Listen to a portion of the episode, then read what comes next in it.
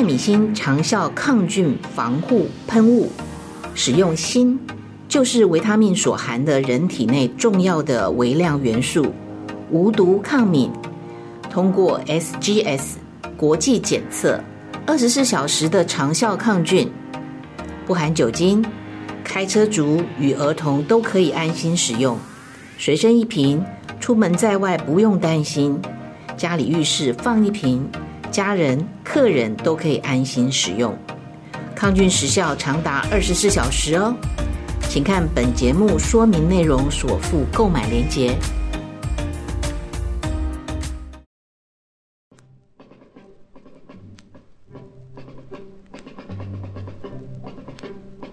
美麦同学会电影法律系由童文勋律师、麦嫂俱乐部共同主持。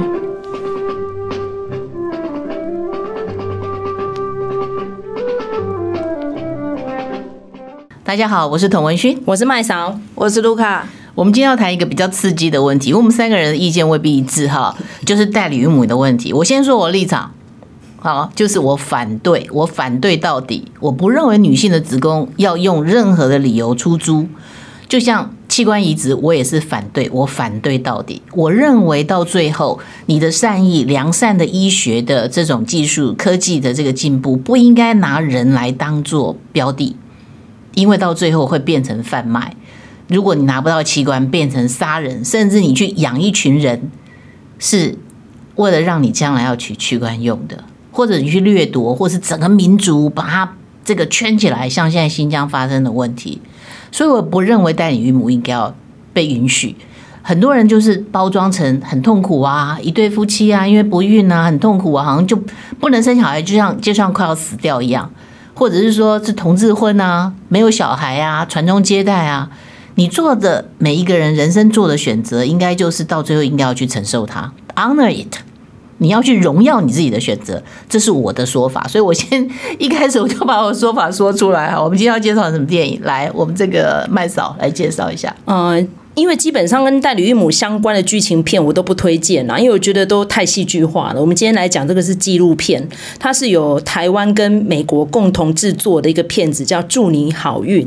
那英文名字叫 Made in Boise。那很多人不知道 Boise 在哪里哦，Boise 是在那个 Idaho 的首府，好叫波西，中文翻译是这样子。然后因为那个首府呢，里面的居住的都是一些 suburban mother，就是那种郊区妈妈们，然后他们那个求谋生管道也较。比较少一点，所以就变得好像是收入比较不稳定啦。所以他们就兴起了一个运动，就是大家在出租自己的子宫，嗯、然后就是帮呃想要求职但是经济能力还可以的夫妇们怀孕生孩子。然后里面就访问了几对，那甚至于其中有一个委托人呢，他是台湾裔的。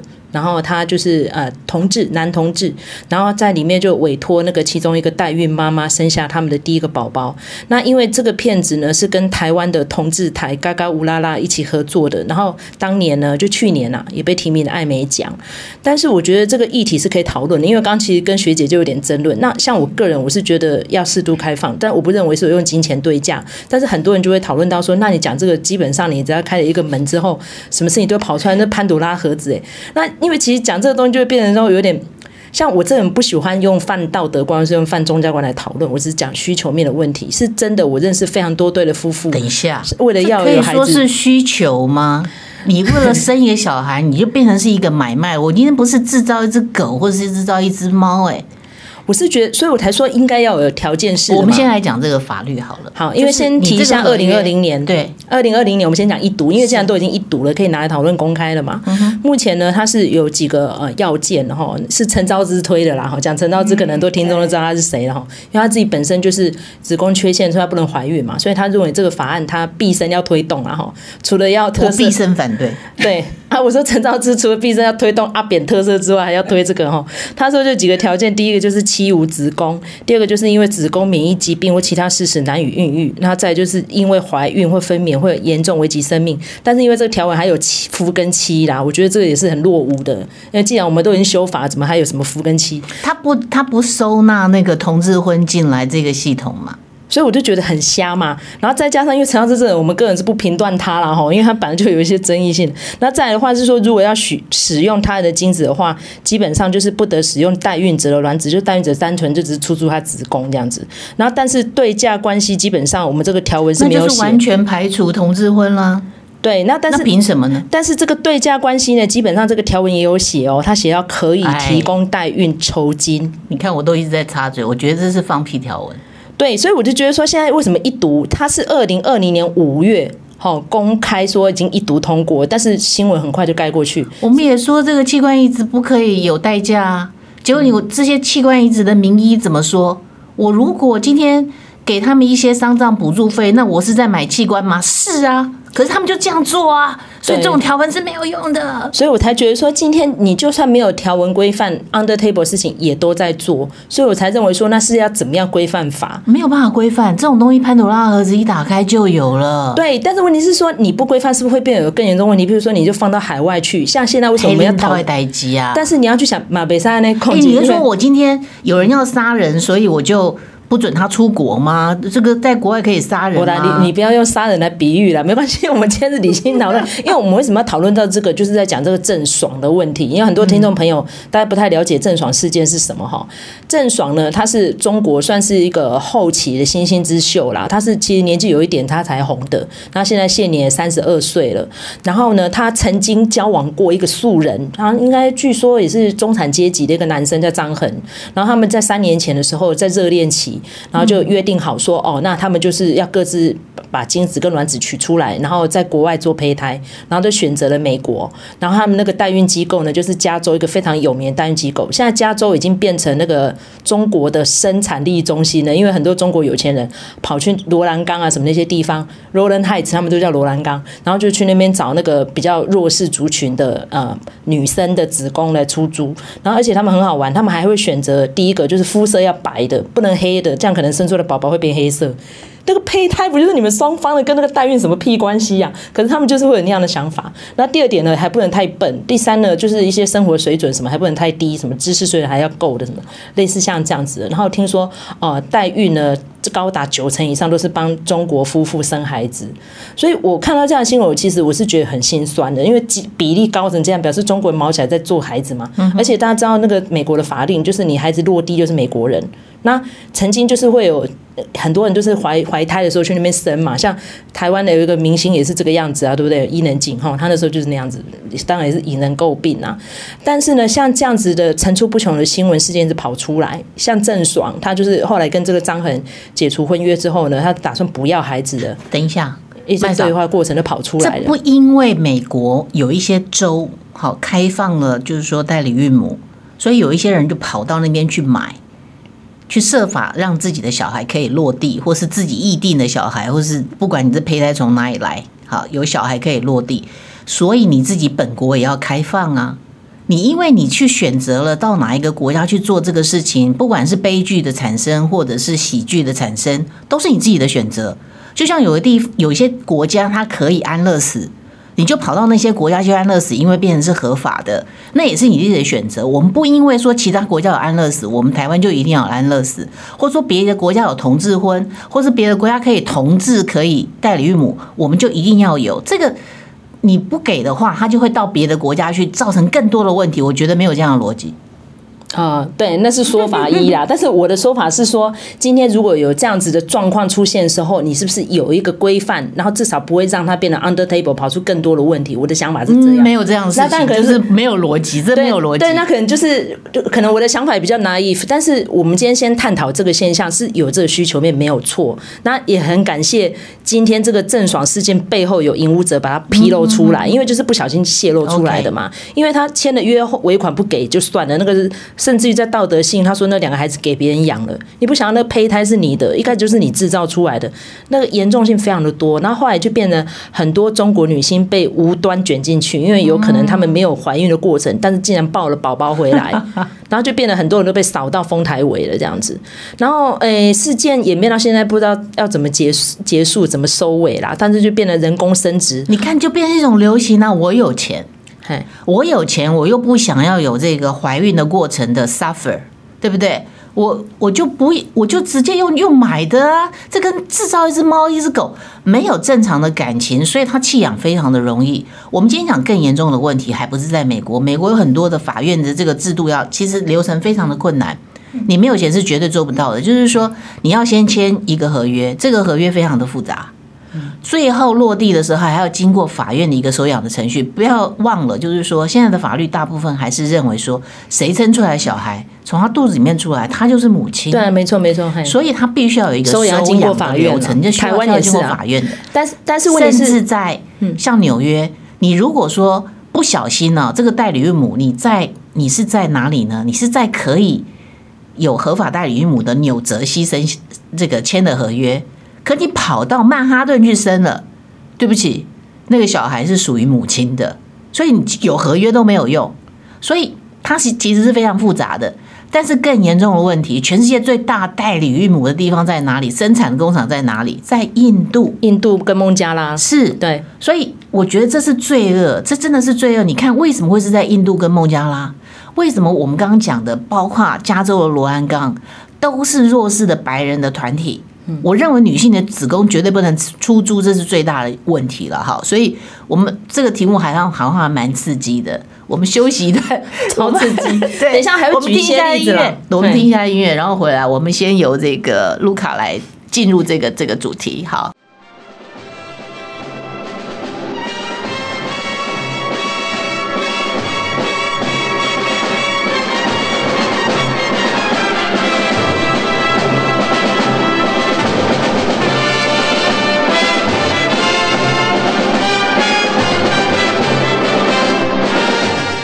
OK，我们回到现场，很刺激哈。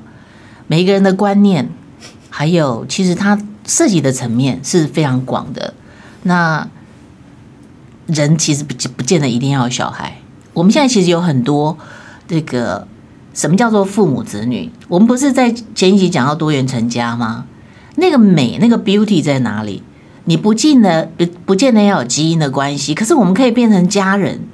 所以你到现在还在一个陈旧的观念里面，认为说我们要有代理孕母，没有基因的关系才会是你的孩子，你就大爱全世界吧。其实所有人的基因最为什么很多人以前想要当国王跟皇帝，要生了很多小孩，他基因得到繁衍，到最后我们甚至还看过那种医学的报告，有的那个结婚之前去做那个健康检查，发现说两个人基因近到几乎就是兄弟姐妹，后来不敢结婚。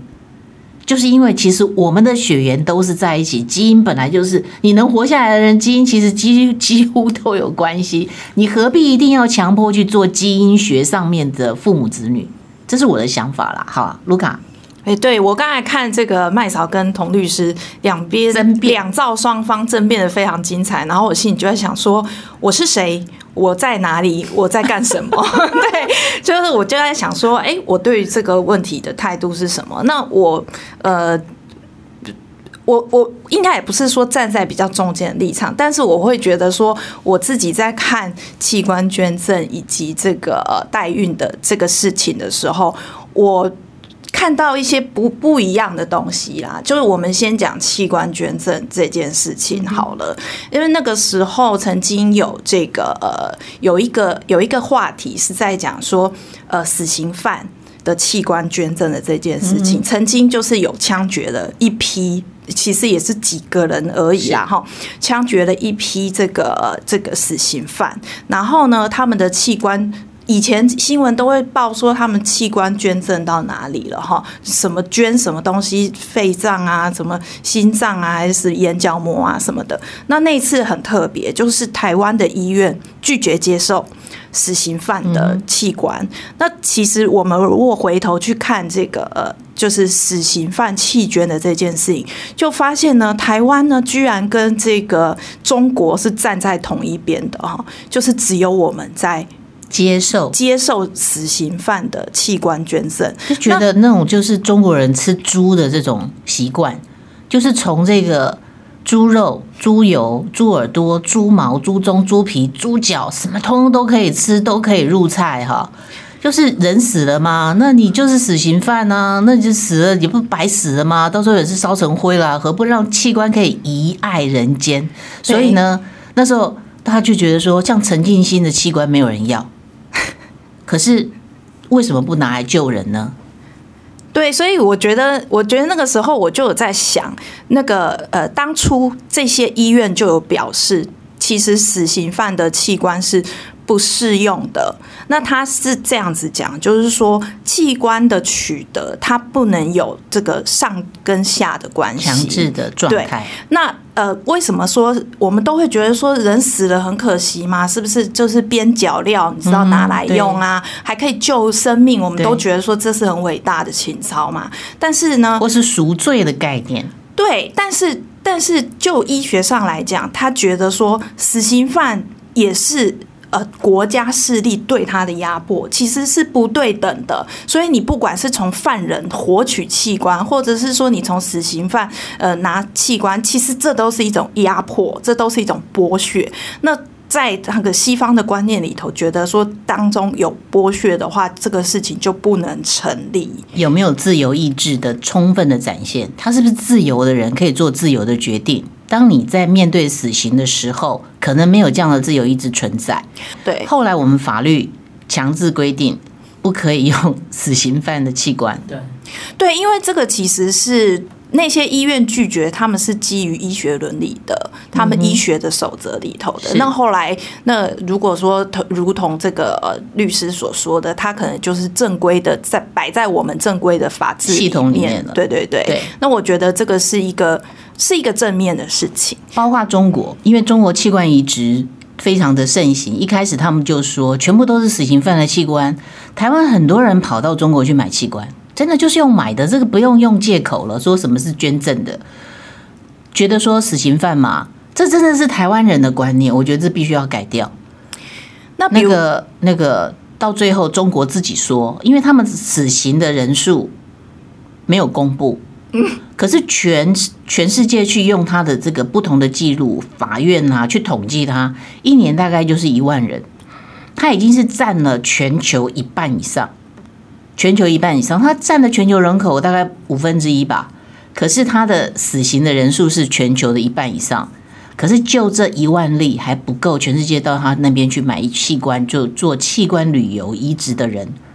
所以它的来源到底是哪里？没有那么多死刑犯。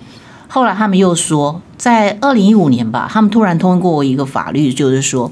将来我们不使用死刑犯的器官，因为他知道这个是污名，连他都知道是污名，台湾人还跑去那边买器官嘛，哈，所以这个是我们先对这件事情做一个结尾，将来再另外批专门批一集，我们来讲器官移植吧，哈。那对不起，卢卡，我一直打断你，没关系，就是我想这个。大家都很有兴趣的话题，一定是会很激烈的讨论的。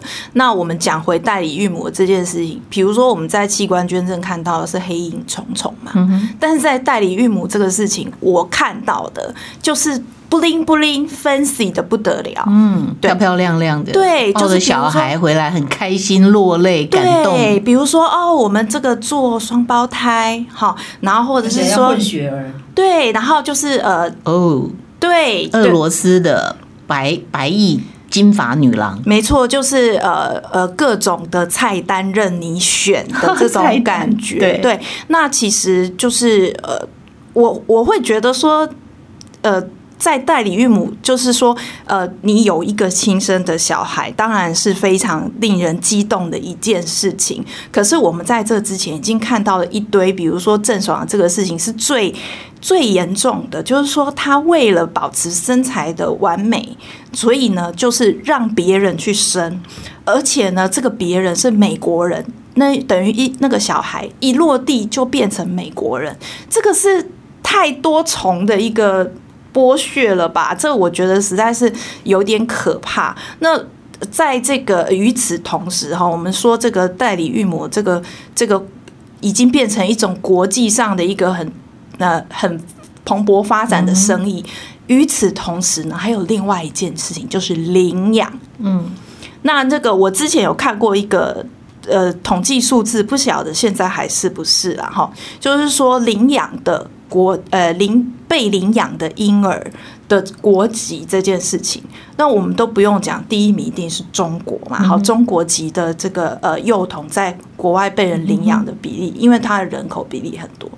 第二名的是哪一个国家？是韩国。对。韩国他们弃养的比例非常的高，嗯、甚至就是说，因为大家都知道韩国天气很冷嘛，嗯、那那个他们呃也是就是基督教国家，那呃他们有一些教会，他就会有一个领养箱，嗯哼，就是说你如果想要弃养的话，你不要随便丢嘛，然后你就放在教会，嗯、好，就是让教会的人来做后续的处理，嗯、那他们就。弄了一个东西，就是说有保温功能的那个呃，面对街道的，很容易把它放在那个领养箱。那因为因为那个韩国很很很冷啊，所以有的时候你收被呃弃养的婴儿丢在这个教会门口，可能会冷啊，可能会冻死啊，所以他就设计了这个东西。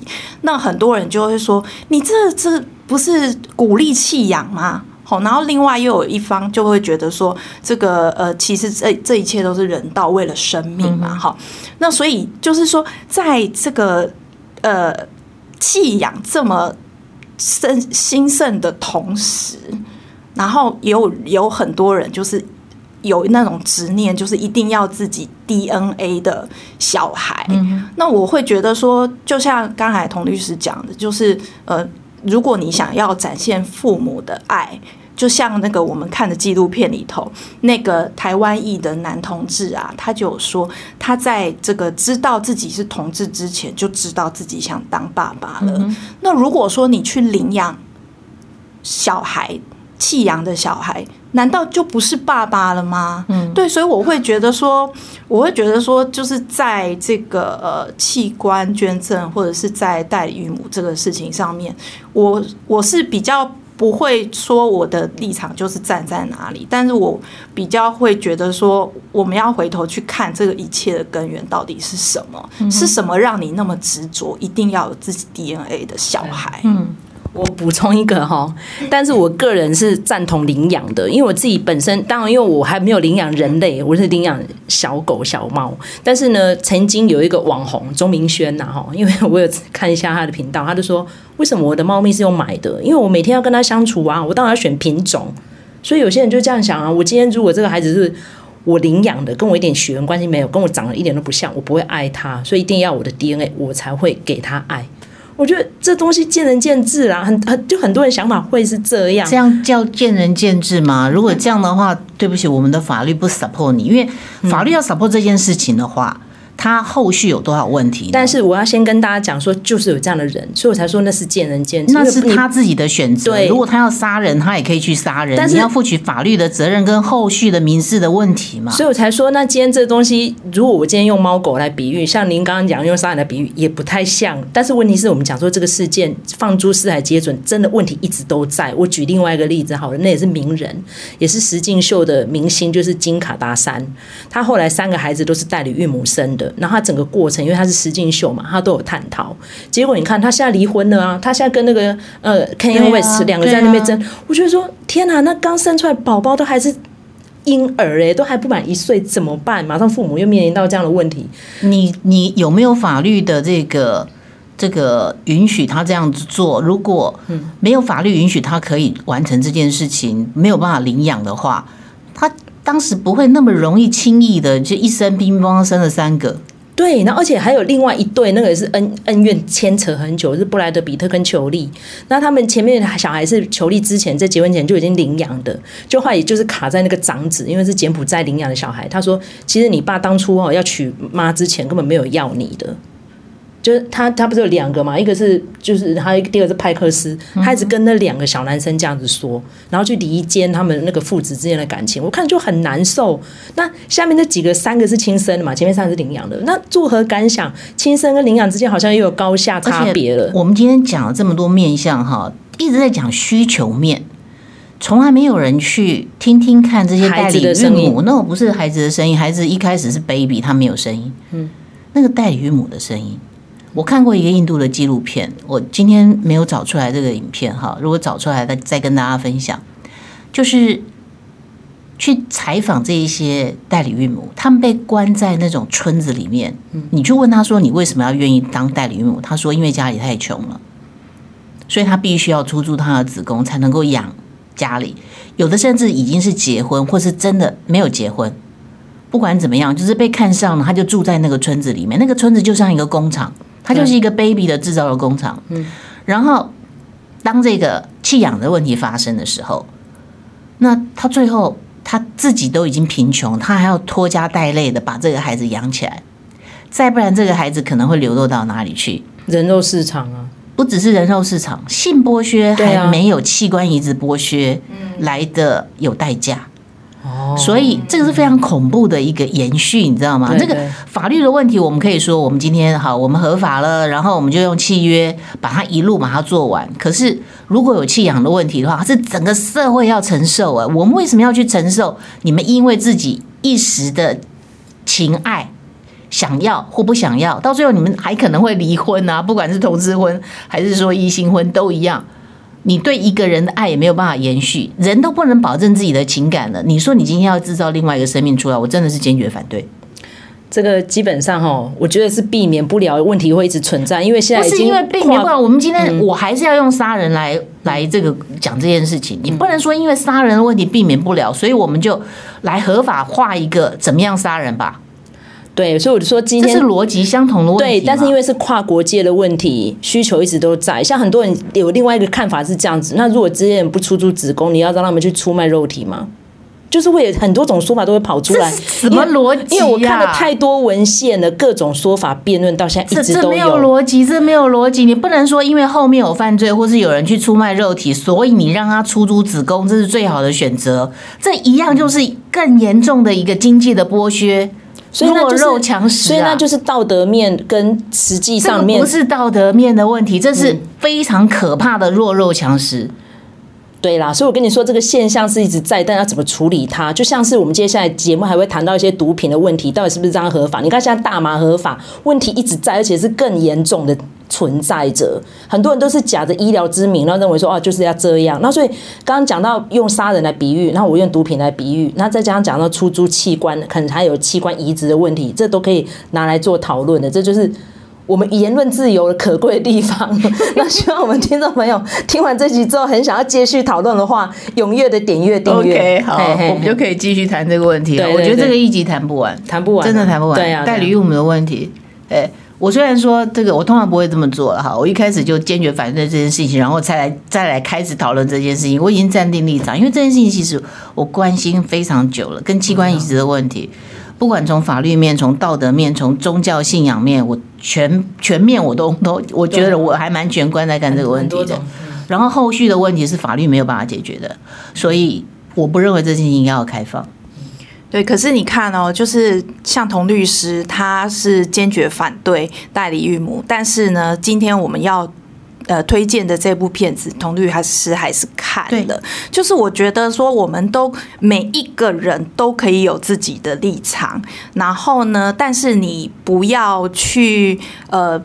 必就是说，因为我自己的立场，所以我就不看什么，我就不看什么。嗯、我就觉得说，眼界还是要尽量放开。嗯，那但是呢，就是呃，自己的立场，其实我觉得有的时候立场也是会转变的。那有的时候立场是不会转变的。不管是怎么样，我都觉得说，呃，要持续的去看世界上发生的事情，不论是好的或坏的。嗯哼，所以其实最后有一个这个酷儿台湾的访问。我们有谈到这个问题，对不对？那个有一个失败的想要去寻求代理孕母，他卖房卖车，到最后几乎是倾家荡产，最后还是失败。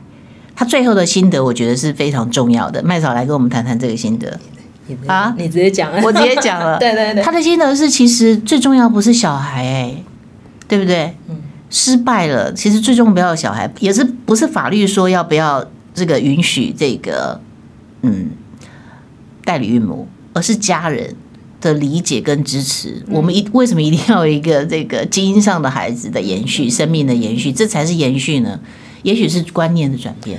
曾经像哦，我看几个台湾的名人，像黄光芹，他最后就是去领养的嘛。他中间也试了非常的久。那这阵子发生赵小乔的事件，因为我个人是见过他的，那当然也是很不舍啦。他那么辛苦求职，然后最后小贤跑出来，他前阵子也是为了这个东西，连婚姻都没了。之前的白冰冰。对，然后我就觉得说，其实真的每个女人，每个女人不一样的人生规划啦。像我自己未来规划，我我应该会去领养孩子，然后我甚至于呢，跟这个孩子之间呢，我还想说，嗯，最好领养一个已经青少年了，然后。我至少不用经历过前面他可能一些要换尿布啊什么，我可能我觉得我自己做不太来。但是呢，诶，一个陪伴的感觉，我觉得也很好。但是呢，可能在传统上面的想法说，他跟你非亲非故人，突然要变成你的家人，你愿意吗？就是跟我们前面谈的那个成人监护一样，为什么我不愿意呢？嗯哼，我用无私的爱来把它视为自己挤出，有什么不行呢？这就是我们节目有趣的地方，各个议题都可以拿出来讨论哦。嗯哼，OK，好，那就是我们今天的讨论哈。不要因为每个人立场不同，所以不能够对话，应该要可以对话，所以很多真相才会出来。好，我们下一期见，拜拜。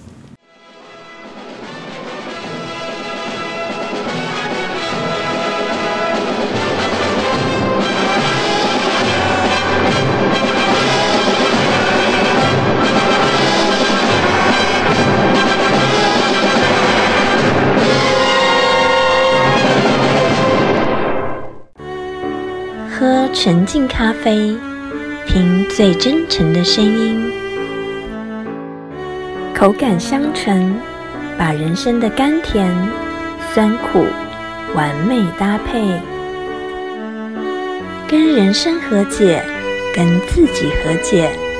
纯净咖啡，让心灵纯净。支持 We 点 TW，喝好咖啡。请至官网搜寻或来电零二八七九一九零一零，由专人为您服务。